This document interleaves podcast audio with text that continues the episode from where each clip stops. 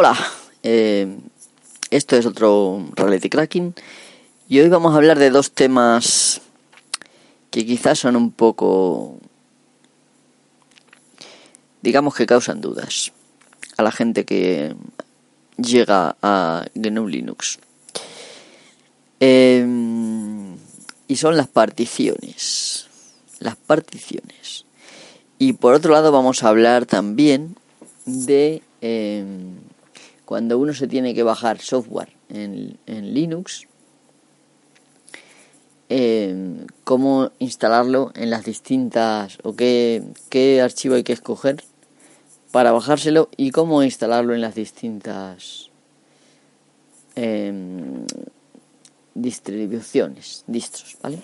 Vamos a empezar y ahora ya. Estoy un poco torpe hoy.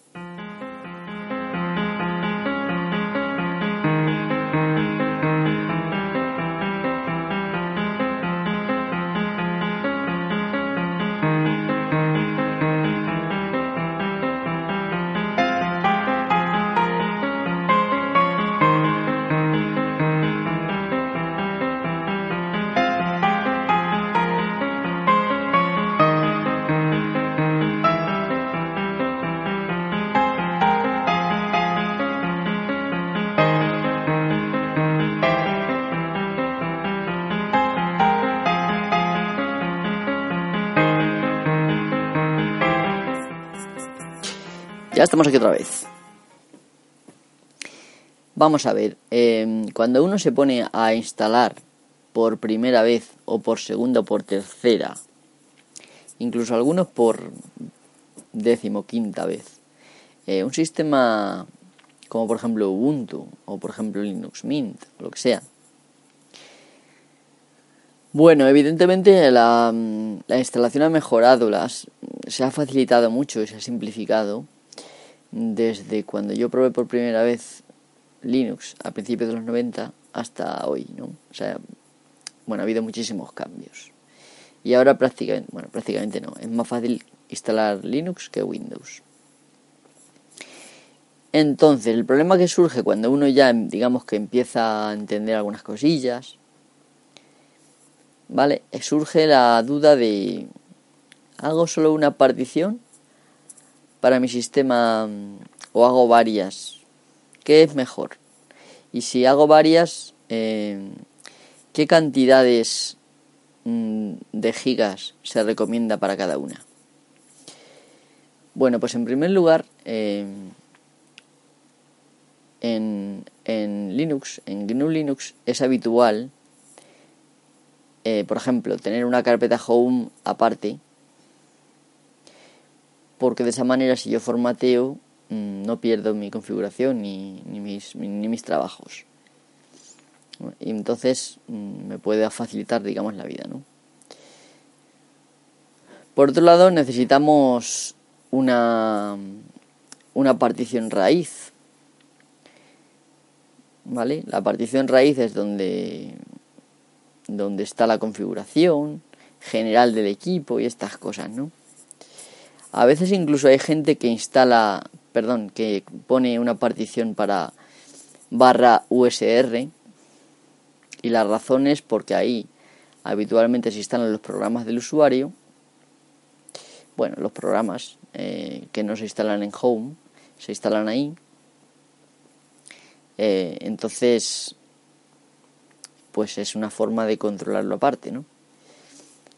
Por otra parte hay dos particiones que habitualmente también hacen falta, aunque como digo no es imprescindible, pero bueno, normalmente incluso los sistemas más básicos montan una partición para barra boot que contiene las, eh, los binarios de arranque, tanto para, por ejemplo, revisar la memoria del sistema, como para arrancar Linux, como para, yo la, cambiar la configuración, ese tipo de cosas. Y por otra parte, también la memoria de intercambio se suele tener en otra partición, que es la llamada partición swap. ¿Vale? Entonces, para empezar, ¿qué particiones serían las obligatorias mínimamente? Bueno, pues primeramente la partición boot, la cual necesita realmente menos de un giga. Eh, porque ahí se van a meter, por ejemplo, los archivos vmlinux mm, y depende de las de las versiones, digamos, que, vayas a instalar en tu sistema. Eh, y bueno, y ya está. Es decir, si tú no vas a instalar prácticamente ninguna, además no ocupan mucho, que ese es el tema, ¿vale? No ocupan mucho. Al no ocupar mucho, pues realmente, pues incluso hay gente que asigna 250 megas a esta partición. Realmente, pues si te sobra espacio puedes poner un giga. Pero yo que sé, 500 megas podría ser una buena idea. Menos de 250 megas no hay que poner. ¿Vale? Entonces, esta partición además tiene que, tiene que manejarse con el sistema de archivos ext2. ¿Vale? Digamos que el sistema opera, eh, los sistemas de archivos ext3 y ext4 tienen muchas ventajas y muchas cosas, pero para esto no hace falta porque realmente se va a crear un archivo ahí eh, cada de muy cuando en cuando. Entonces, eh, pues te puedes perfectamente apañar con X2 y le añades un poquito de velocidad en el arranque, ¿vale? Aunque muy poca, ya digo. Pero es costumbre utilizar X2 tanto para boot como para swap. Pero bueno, swap no os tenéis que preocupar porque como es un tipo de partición que ya Linux reconoce, simplemente con decirle que eso es el swap, ya está. Vale, lo siguiente que, que la gente utiliza muy a menudo y que necesita es un espacio para almacenar su, su trabajo. Cada documento que se crea se crea en barra home barra el usuario tal, ¿no? La carpeta de usuario, hay una carpeta por cada usuario. Em, entonces, eh, la carpeta home barra home es buena idea crear una partición aparte y darle casi todo el disco duro a ella. ¿Vale? ¿Por qué? Pues porque en general donde vamos a ir escaso siempre es de barra home. ¿Vale? Yo ahora mismo, por ejemplo, en mi barra home tengo casi 900 gigas y tengo siempre, bueno, casi siempre un 98% ocupado. Muchas veces con tonterías que se pueden limpiar de vez en cuando, pero como digo, no merece la pena, por ejemplo, asignarle al, a la partición raíz, eh, por ejemplo, 500 gigas o, porque, porque es absurdo, porque, porque ahora mismo yo tengo el 2% ocupado. ¿vale? Entonces, porque realmente los paquetes que tú instalas no ocupan tanto, pues muy poquito. Entonces, realmente la partición raíz eh, con 50 gigas vas más que listo. Y hay gente que la pone con 20 o 30 gigas. Yo creo que con 50 gigas está bien. Yo ahora mismo tengo el sistema montado eh, y tengo unos 23 gigas ocupados. ¿Vale? Pero yo tengo muchísimos paquetes, ya lo digo. Espérate que lo reconfirmo, que a lo mejor me he equivocado. Entonces tenemos aquí eh, estos son 3. No, sí, sí, 23, a ver. 0, 5, 5, 1, 6, 4. Sí, 23 gigas ocupados. Entonces, eh, como digo, pues 30, 50. 50 está habitualmente bien y 50 es muy poco. Entonces, en general, eh, nos falta el swap. ¿Vale? El swap Mm, es una cosa muy importante que tenemos que, meditar bien, ¿vale? ¿Para qué se usa el swap? ¿Vale? Pues el, swap, porque ya sabemos que home vale para almacenar vuestras cosas, archivos de configuración de usuario, como por ejemplo la configuración del navegador, cosas que solamente le interesan al usuario y que no son importantes, digamos, a la máquina, ¿no? Eh, muchas cosas se almacenan ahí, ¿vale? La configuración de tu escritorio, todas estas cosas, ¿no? y aparte tus trabajos, lo que tú hagas, y los archivos que tú generes y los archivos que programas que tú uses generes.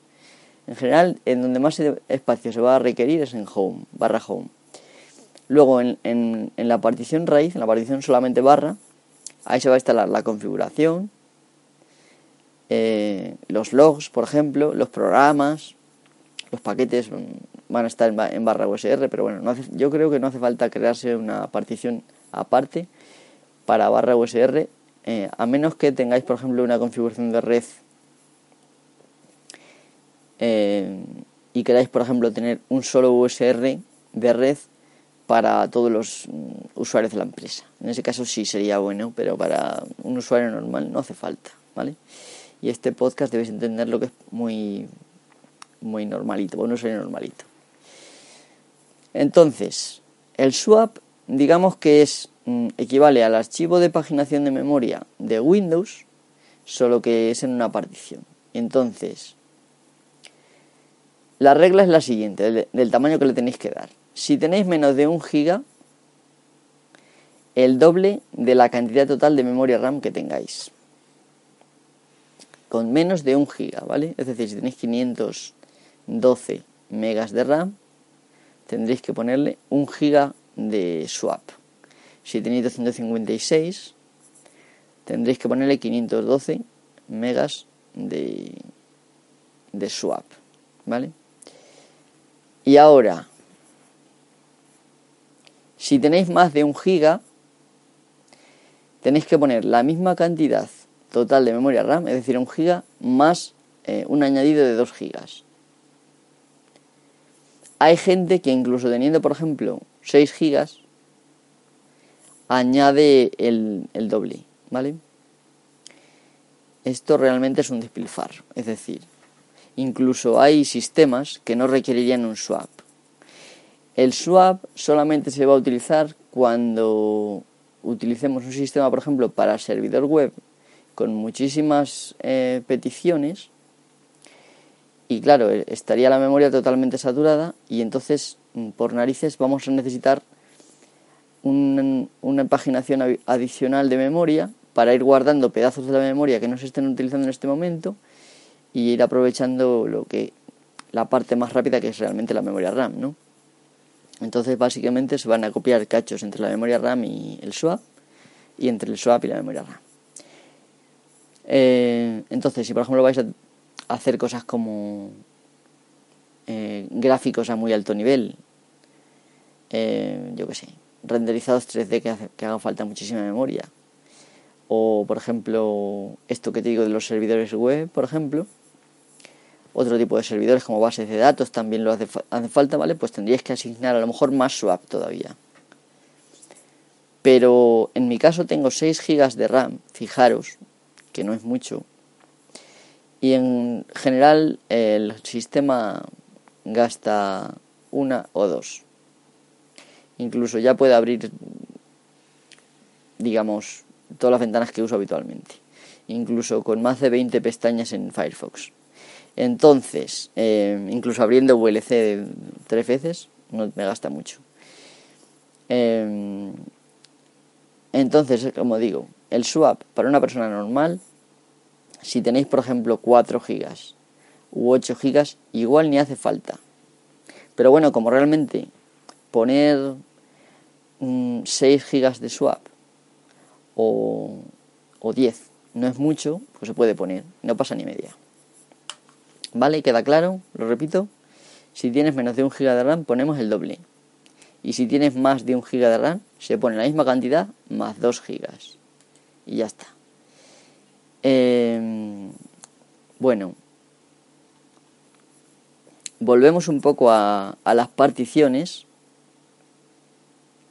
Ya sabéis que las particiones simplemente son eh, pues una especie de contenedor en el disco que permite tener un sistema de archivos.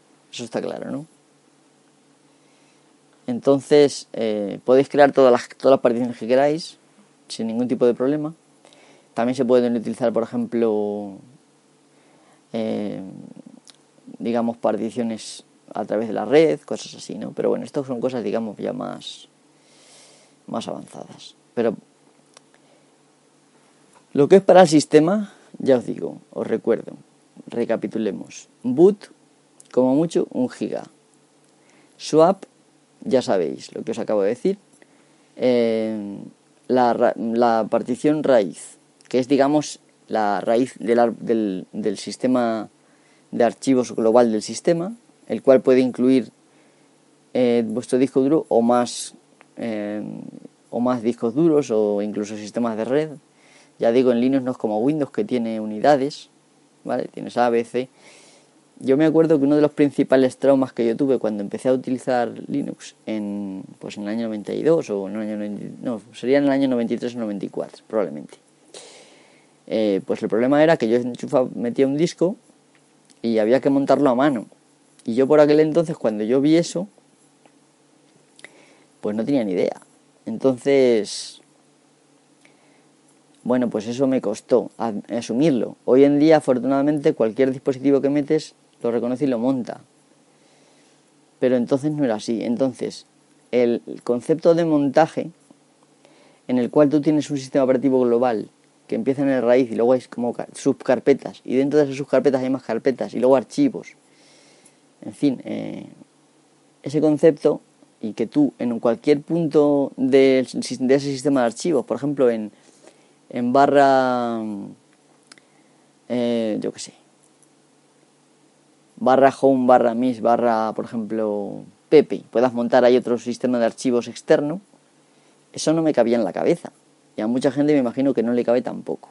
Pero así es como funciona. Es decir, tú no, no utilizas unidades como A, dos puntos, B, dos puntos, C, dos puntos, D, dos puntos, todo esto, ¿no? Sino que tú dices, este disco me lo montas en barra media, barra mi usuario, barra tal. O me lo montas en barra MNT, barra tal, ¿vale? tú puedes elegir dónde quieres montarlo en cualquier parte, digamos, del sistema de, de archivos global. Y luego hay, digamos, aparte del sistema de archivos global que te aparece, digamos, como una jerarquía global, luego están los múltiples sistemas de archivos que, que están ahí enlazados a ese sistema global. ¿Vale? Entonces, pues de esto, durante el arranque, una vez que tú has creado estas particiones, a ti luego te va a aparecer un único sistema de archivos, ¿vale? Vas a ver un raíz, dentro de esa raíz vas a ver un barra home, dentro, bueno, entonces, donde yo voy a parar es que igual te confunde el que raíz sea una sea una partición y barra home otra. Pero no te debe confundir porque esto es normal, ¿vale? Esto es normal.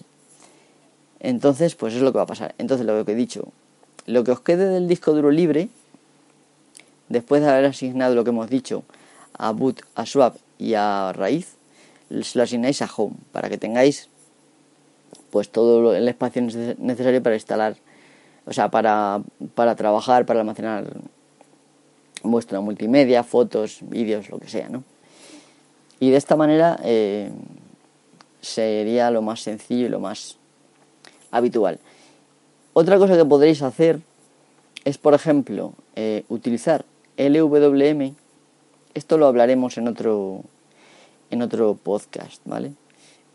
Entonces, el LWM permite, por ejemplo, aunque en Linux se pueden redimensionar particiones, ¿vale? Esto ya se podía en Windows y de hecho, por ejemplo, cuando instaláis Linux al lado de Windows con un solo disco duro, lo que hace es recortar la partición de Windows y, en ese espacio poner Linux. O las particiones que digáis que haya que poner de Linux, ¿vale?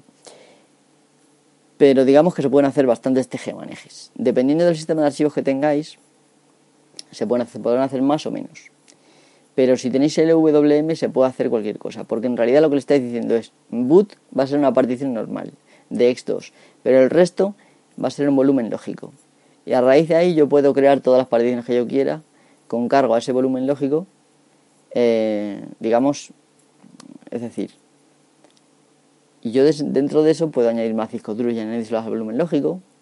Eh, bueno, lo que sería sería añadirle volúmenes físicos al volumen lógico. Pero como el WM es complicado, básicamente te permite añadir ad infinitum eh, constantemente más discos o incluso quitar, ¿vale? Y te permite redimensionar las particiones que tú has diseñado dentro de, ese volumen eh, lógico y sin problema ninguno.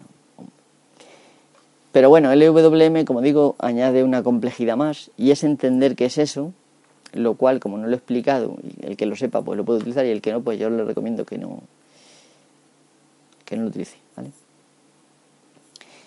Entonces, lo dicho, para poder hacer esto que he dicho de gestionar las particiones eh, a mano y asignar esto, cuando instaléis, normalmente la última opción pone más opciones, ¿vale? Eh, normalmente te sale la opción de borrar Windows e instalar, por ejemplo, Ubuntu o Linux Mint o lo que sea, ¿no? Te sale la opción de instalar tu Linux al lado de Windows y te da la opción de, encriptar el disco eh, y de utilizar LWM. Y al final pone más opciones. Pues tenéis que entrar ahí para poder hacer lo que estoy diciendo. Y ahí ya simplemente uno de los problemas que surgen muy a menudo, eh, el que se enfrenta a esto, es que no sabe reconocer los, los discos. ¿Vale? Entonces, en la pestaña es, en la ventana esa donde aparece las particiones, ¿vale? Abajo del todo hay una, un desplegable donde pondrá podéis acceder a los diferentes discos que tengáis. Si solo tenéis uno no vais a tener problema ni confusión, porque está ahí, ¿no? Y las particiones Windows, por ejemplo, van a salir ahí, ¿no? Y esas no las vais a, no las vais a utilizar. Pero normalmente lo que hace Linux es mm, nombrar los, los, eh, los discos de la siguiente manera. Barra dev con V, ¿vale? De, de device en inglés, ¿vale? Device. Barra y si es un disco ID pone HD y luego una letra y si es un disco SATA pone SD y luego una letra. Y de esa manera se definen los discos, ¿vale? Y luego hay otra cosa eh, que son las particiones. Y para describir, digamos, para identificar una partición, simplemente se le añade un numerito, empezando por uno, ¿vale? Entonces, barra SDA1 sería vuestro, vuestra primera partición de vuestro primer disco duro mientras que barra dev barra SDA1 sería, perdón, barra dev barra SDA sería el primer disco duro SATA, ¿no? Podría ser HDA si tenéis CD todavía, pero bueno, normalmente va a ser SATA.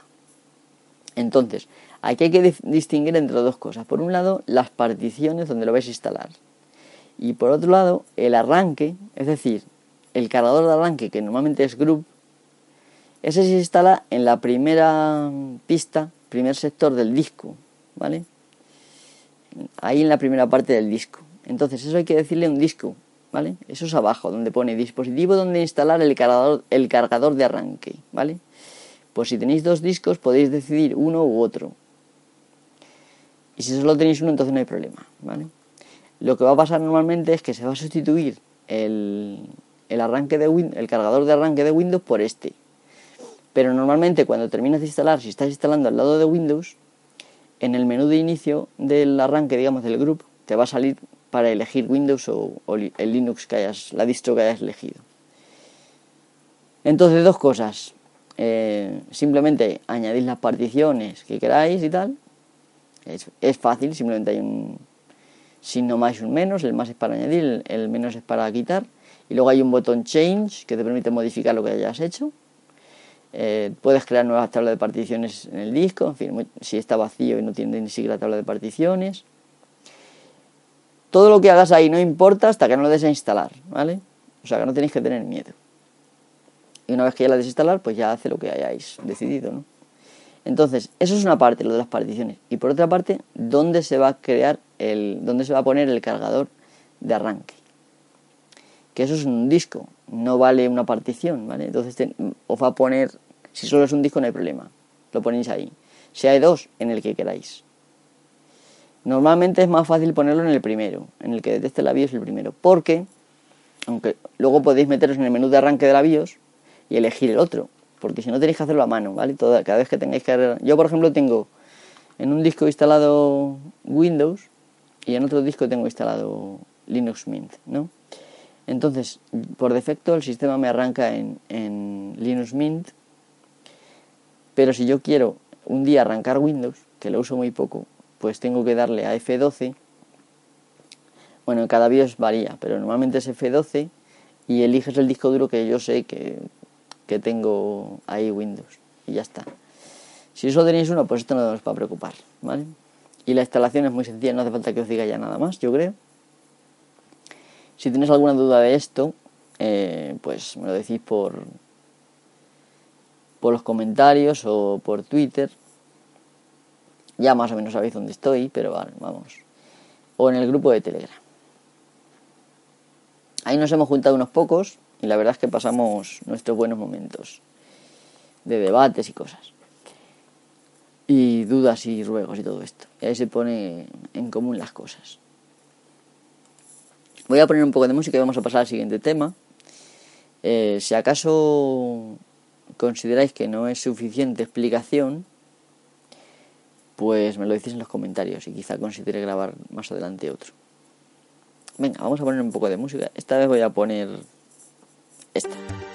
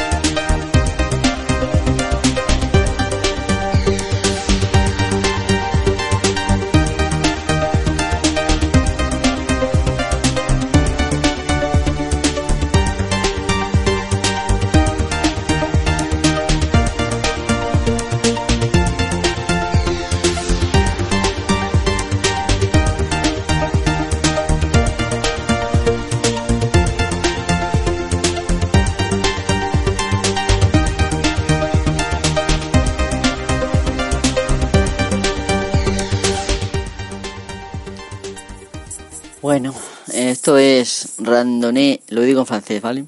Randonnée Intergalactique. Entonces, tengo la boca un poco seca, no me ha salido muy bien, pero bueno, perdonad. Vamos a ver, eh, lo que os voy a decir, y eso que he bebido agua.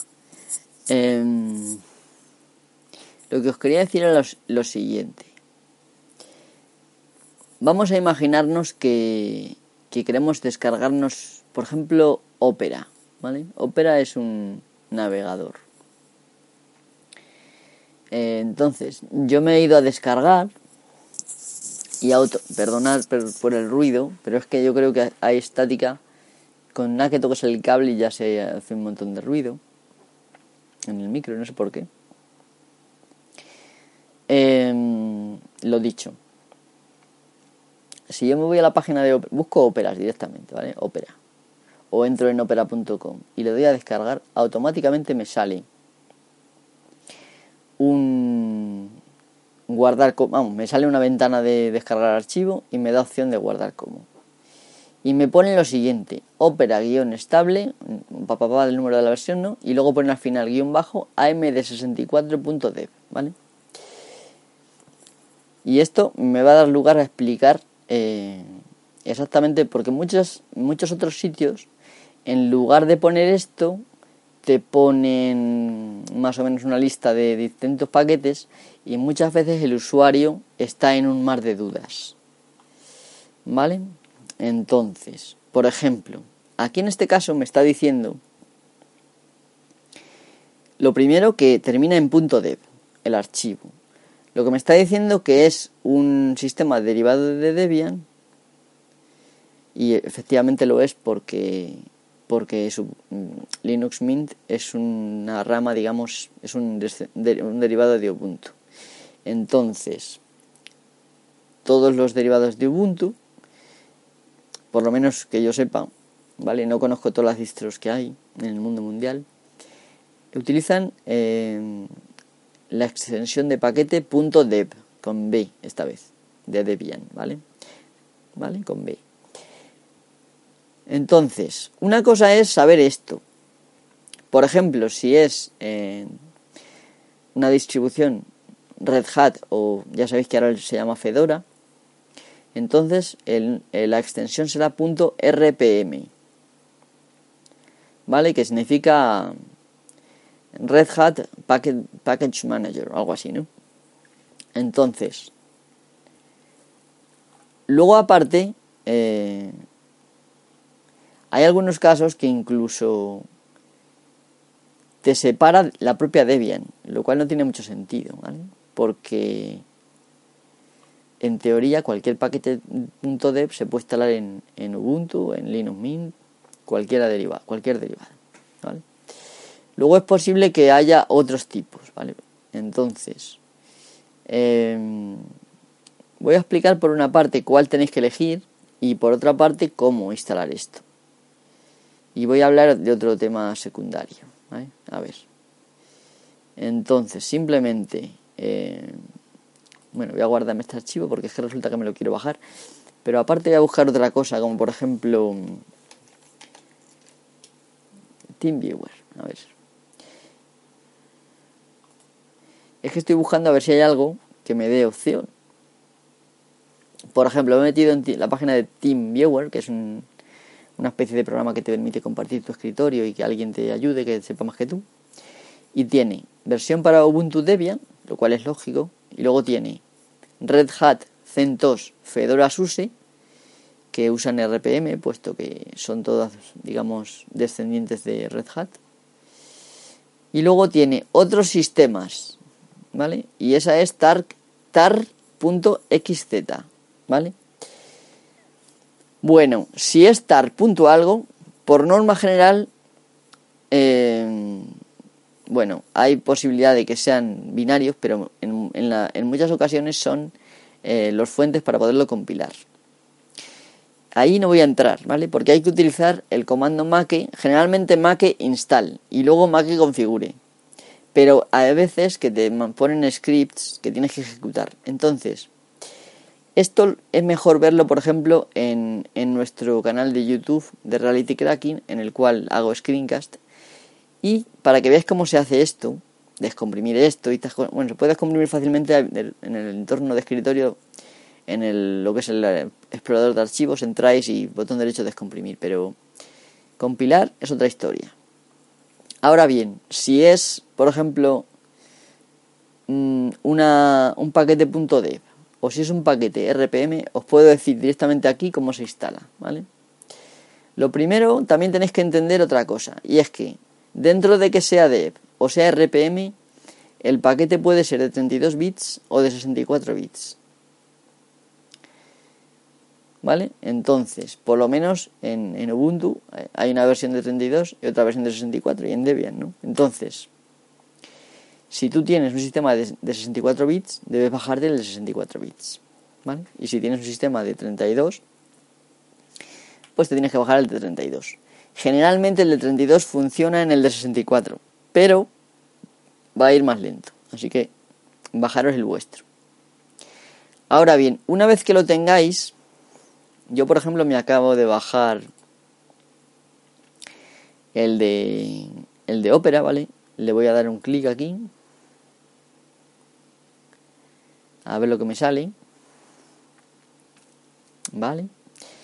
Lo que, lo que, si tú pinchas directamente, yo por ejemplo estoy en Firefox y he pinchado en la flechita y he pinchado en el archivo, ¿vale? Si pincháis directamente en el archivo .dev, al menos en Linux Mint, y yo creo que en Ubuntu también, lo que va a pasar es que se te va a abrir el instalador de paquetes. Y solamente hay que darle un botón que se llama instalar paquete. ¿Vale? Y una vez que le des ese botón, se va a instalar. Y punto, y ya está. Esta es la forma más fácil de hacerlo. Y me imagino que en Red Hat eh, CentOS, Fedora o SUSE, será igual, ¿vale? Antes no era así, porque yo he probado, por ejemplo, Red Hat y he probado SUSE y esto no era así, pero ahora sí, ¿vale?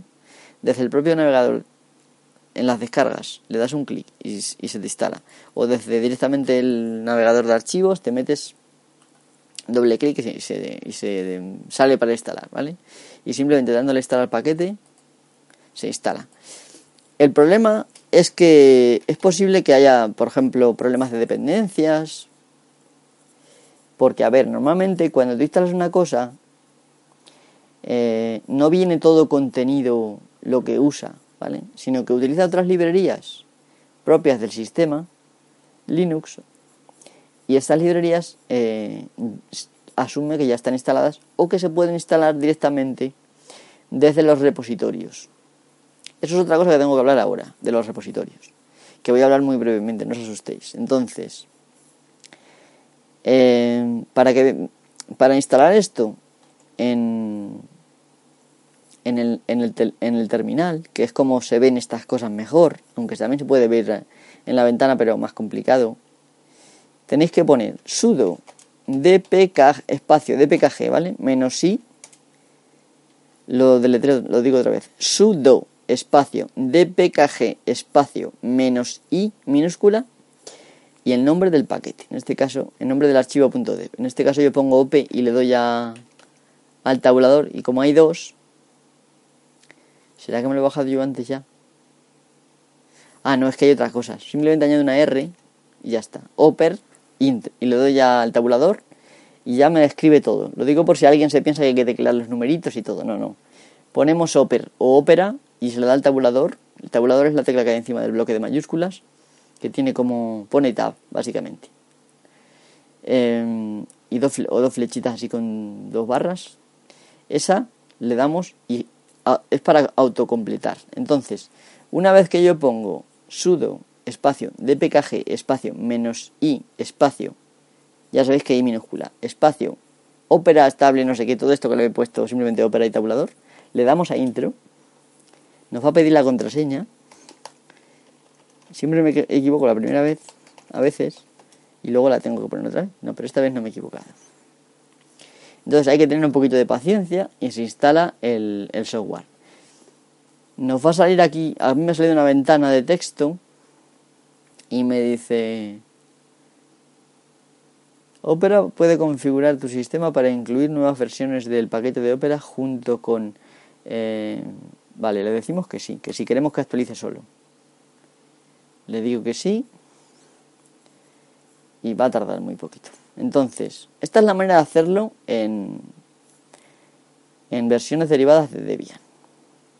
Como Ubuntu, como Linux Mint, todas estas, ¿no? Ahora bien, si lo que yo quiero es instalarlo en, en un Red Hat, CentOS, lo que hemos dicho antes, Red Hat CentOS, Fedora, SUSE. Entonces hay que hacer lo siguiente. Eh, RPM. Bueno, habría que poner sudo espacio RPM espacio menos i minúscula espacio y el nombre del archivo con la extensión RPM.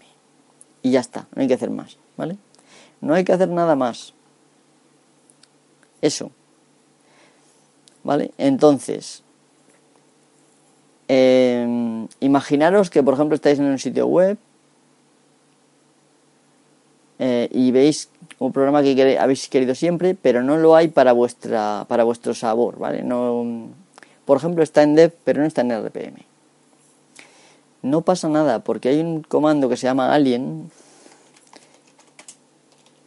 que yo uso poco, pero vamos, básicamente sirve para convertir, no lo tengo instalado ahora mismo, ¿vale? Básicamente vale para convertir eh, un sistema, un, perdón, un archivo .dev, por ejemplo, en RPM o un archivo RPM en .dev, ¿vale? Entonces, es decir, que si tienes algún problema, lo cual dudo, con el programa Alien, que se puede instalar perfectamente, ¿vale? Desde el repositorio de vuestro sistema operativo normal y corriente de Linux, eh, podéis convertir el dev en RPM o el RPM en dev sin problema. Y de esa manera lo podéis, lo podéis instalar. ¿Vale? Entonces, explico un poco el porqué de las diferencias. En general, eh, un sistema eh, Linux o un sistema GNU Linux, que sería lo más justo decir, eh, pues resulta de que tiene muchísimos paquetes. Muchísimos, muchísimos, podríamos decir. Aunque ya sé que no es correcto gramaticalmente, pero bueno. Entonces, esto, de alguna manera, eh, siempre unos y otros han querido someterlo a control, digamos, de registro de, vamos, de... Entonces, no eh, ha existido solo una solución, sino que han existido varias. Y hoy en día las más comunes son RPM y DEP, ¿vale? Entonces, eh, pues en el caso de que de que tengan su sistema, es decir, en, el, en claro, estos programas lo que permiten hacer es, por ejemplo, listar los paquetes instalados, eh, por ejemplo, pueden hacer también variando el orden de instalación, por ejemplo, eh, instalar un paquete, listar el contenido de un paquete, por ejemplo, ver qué paquete hay, por ejemplo, ha, ha, proporcionado tal nombre de comando, por ejemplo, por ejemplo, barra bin barra ls, yo qué sé, pues. O por ejemplo, ver la descripción de un paquete, ¿vale? O la descripción del archivo, en fin, del paquete. Eh, En fin, se pueden hacer muchísimas cosas. Por ejemplo, descomprimirlo, si no quieres instalarlo simplemente quieres descomprimirlo. O incluso eh, eliminarlo, ¿vale? Pero vamos, hay dos maneras de, digamos, de borrarlo. Uno es haciendo la desinstalación, que son ejecutando unos scripts, ¿vale? Y luego hay la forma, digamos, de que no se ejecuten estos scripts. Es decir, que básicamente proporciona, son soluciones que proporcionan un registro de los paquetes que tienes instalados y una serie de funciones para controlar esos paquetes, para permitir quitar, instalar nuevos, ¿vale? Y esto solamente con archivos que tú te bajas de internet, ¿vale? Estamos hablando. Luego aparte tienes los repositorios, que básicamente son bases de datos de paquetes, las cuales se pueden bajar e instalar directamente desde internet. Eh, y para esto se utilizan comandos como por ejemplo apt-get, bueno, lo de, es apt-alto, sino menos, get, ¿vale? Y por ejemplo está también yum, por ejemplo hay otra versión, la última vez que yo entré en SUSE era just o just 2. Entonces, eh, también cada distribución depende de, qué distribución, digamos, madre deriva, utiliza un, repositorio distinto con unas herramientas de repositorio distinto. No voy a explicar hoy precisamente cómo se hace cada cosa, ¿no? Yo estoy acostumbrado a los repositorios tipo tipo Debian, ¿vale? Tipo Ubuntu. Entonces, es lo que yo manejo todos los días. He manejado otros, pero no me parece buena idea eh, intentar hacer un análisis exhaustivo, puesto que hay muchísima información en Internet sobre el, sistema que queráis. Entonces, eh, esto lo que nos tiene que recordar es que Linux ha sido siempre una comunidad libre, en la que ha habido cabezas pensantes varias, y en general unos han desarrollado unas cosas, otros han desarrollado otras, y digamos que se han terminado generalizando, eh, no necesariamente siempre lo mismo, sino que ha habido vertientes que les ha gustado más una cosa, que les ha gustado más otra, y han implementado en sus distribuciones. Por eso se llama distribución, porque una distribución, una distro, simplemente es un grupo de paquetes que tú quieres instalar, pero no quiere decir que, por ejemplo, en Linux Mint no puedes ejecutar cosas de CentOS, por ejemplo. No, no, es absurdo. Es decir, cualquier eh, programa que sea POSIX, POSIX es un estándar de llamadas al sistema, eso va a funcionar en Linux. Es decir, que cualquier programa hecho para Linux, da igual la distribución, va a funcionar.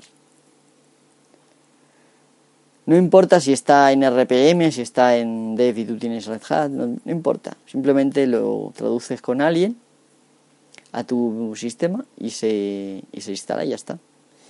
También te puedes bajar los fuentes y compilarlos. Esto es, digamos, más, más avanzado. No es, por así decirlo, difícil, simplemente más avanzado. Entonces, eh, realmente eh, en general, cuando uno utiliza el sistema operativo Linux Mint, Ubuntu, generalmente tocamos la, digamos, yo qué sé, em, yo no sé si podremos tocar a una persona normal un 5% de lo, que, de lo que hay debajo, ¿vale? Habitualmente, digamos, con los dedos. Vamos a sota caballo y rey, hacemos esto, hacemos lo otro, pero luego hay por debajo un montón enorme de herramientas distintas y que se necesita, digamos, varias vidas para entender todo. Entonces, eh, simplemente que den un poco de paciencia y también saber que no hace falta entenderlo todo, porque con que funcione es suficiente, no hace falta más.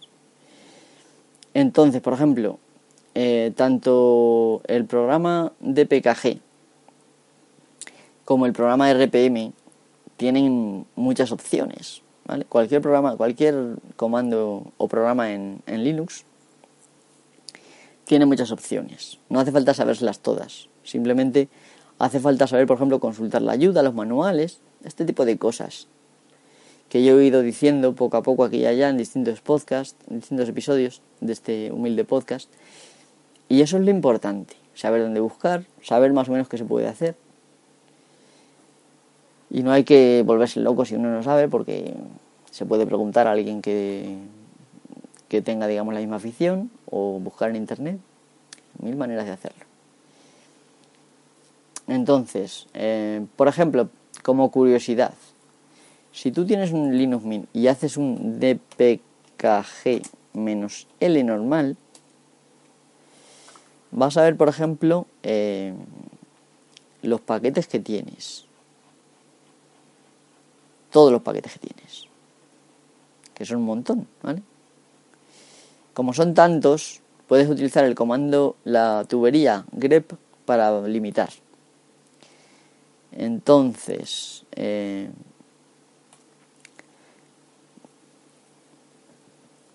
de esta manera puedes, por ejemplo, consultar cuántos paquetes tiene Python o cuántos paquetes tiene, yo que sé, lo que sea, ¿no? Pero ¿hace falta hacer esto? No, porque hay otro comando que se llama... No sé si lo tengo instalado Aptitude, ¿vale? Que es un programa, digamos, de modo texto, pero, pero a nivel visual, el cual te, muestra opciones como antiguamente en MS2 y eh, en el cual puedes ver todos los paquetes que hay, los paquetes que hay en los repositorios, en fin, muchas cosas. Entonces, eh, pero si tú te vas a al a lo que es el menú de inicio y buscas eh, gestor de paquetes Synaptic, vas a ver que hay un programa visual en el cual tú puedes ver, eh, puedes consultar los programas, igual que te ofrece, eh, igual que lo que te ofrecía la ventana de, digamos, del terminal, pero en modo caracteres normal, te ofrecen modo gráfico aquí, ¿vale? Y esto, eh, aquí puedes ver los paquetes que hay. Es un poco confuso porque esto era lo que había realmente antes, cuando tú te instalabas el sistema y querías instalarte cosas nuevas del repositorio, esto era lo que había. Y el repositorio generalmente eran tus CDs, ¿vale? Entonces aquí te sale, por ejemplo, lo que, lo que ya tienes instalado, te aparecen, ¿vale? Con un color distinto, en fin, hay diferentes categorías, por ejemplo, administración del sistema, bases de datos, bibliotecas, eh, ciencia, por ejemplo, tienes unos poquitos paquetes. ¿Vale? Y si esto no te gusta porque esto lo ves muy antiguo y tal, pues no pasa nada porque tienes eh, el centro de software, que también lo puedes buscar. En algunos se llama centro de aplicaciones o te va a pedir la contraseña, ¿vale? Y una vez que la metas, vas a ver por categorías más mundanas es, este lo que pasa que es un poquito lento, ya lo digo. Vas a ver, por ejemplo, destacados todos los paquetes, internet, sonido y vídeo, gráficos, más o menos organizado como te sale en el menú de, de lo que son las categorías, ¿no? Eh, del menú, del menú de inicio. Juegos, por ejemplo, oficinas, accesorios, entonces tú ya pinchas programación, por ejemplo, tengo yo aquí uno, ciencia, tú pinchas ya ahí dentro y vas a ver los, los programas que hay y también tiene una pequeña cuadro de búsqueda en el cual tú puedes buscar, ¿vale? instalarte lo que tú quieras. Eh, por ejemplo, tengo aquí el Eclipse o Geany, no sé si cómo se pronuncia exactamente en inglés.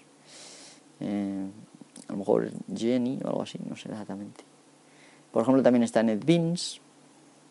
Y también te dice si está instalado o no, aparece una, pequeña verificación eh, en, con verde justo en la esquina de los iconos de los programas. Entonces, con esto, ¿qué os quiero decir? Que para todo lo que se puede hacer en Linux, en general hay muchas formas de hacer las cosas. No os obsesionéis que a lo mejor la forma más fácil es la forma que se ajusta a vosotros. Y hay gente que se quiere complicar la vida y quiere aprender más cosas, pues puede intentar, por ejemplo, compilar un programa. No pasa nada. De hecho, hay distribuciones que están basadas en la desconfianza. Por ejemplo, Gentoo y todas sus derivadas.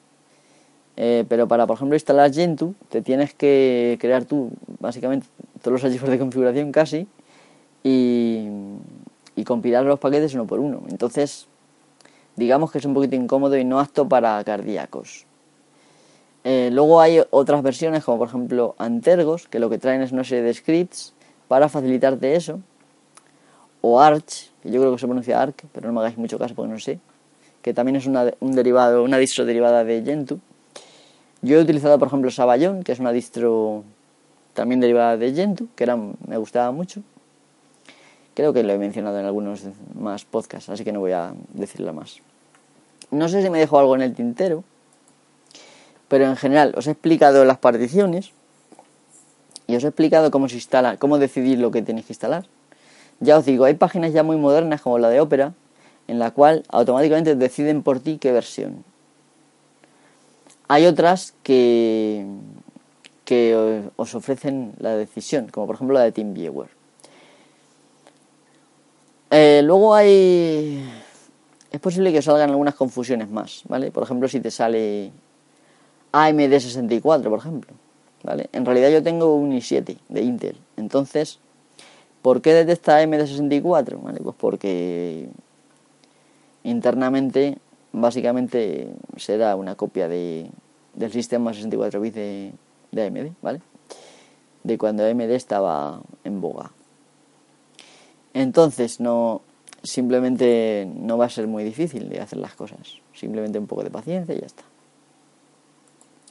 No digo cómo saber si tu sistema es de 64 bits o es de 32, porque cuando tú lo instalas, también te dice que si lo quieres de 32 o te lo quieres de 64. Por lo tanto, no hace falta saberlo. Pero hay una aplicación que se llama a ver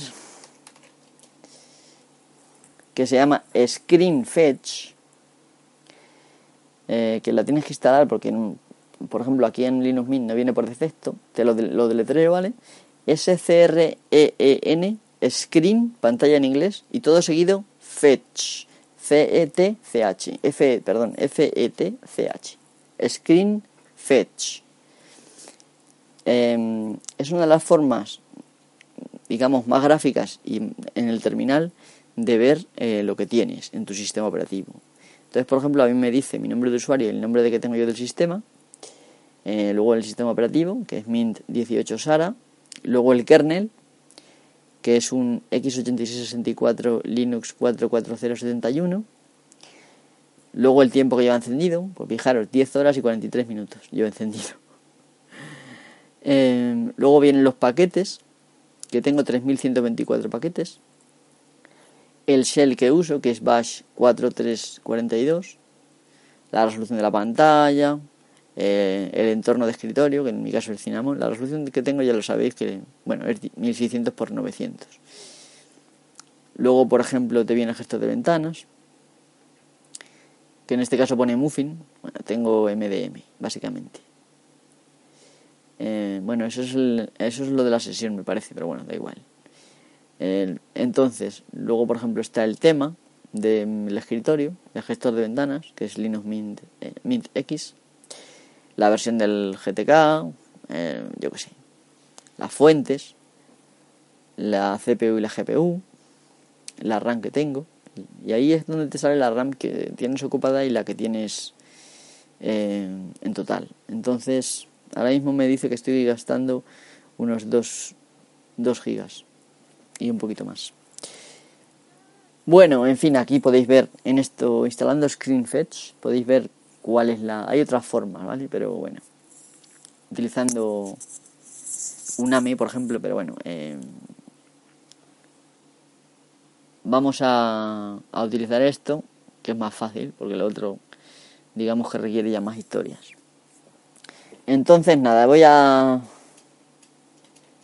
Bueno, no, no requiere muchas historias, pero bueno si ponéis, por ejemplo, uname menos A, lo deletreo, U-N-A-M-E, uname, tal cual, en el terminal, ¿vale?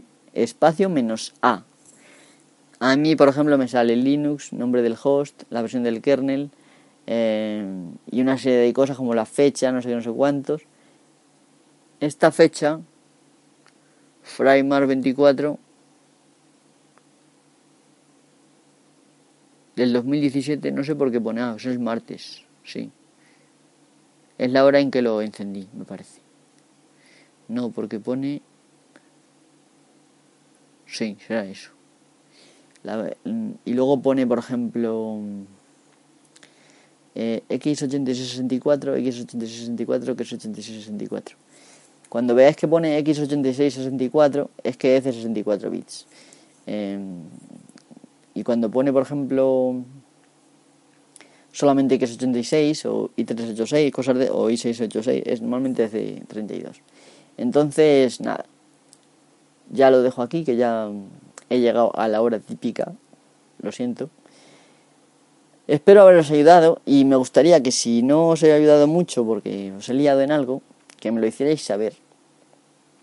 Lo cierto y verdad es que no tenía índice ni nada, ha sido un poco a lo mejor caótico, pero yo he intentado explicarlo como se lo explicaría a un amigo.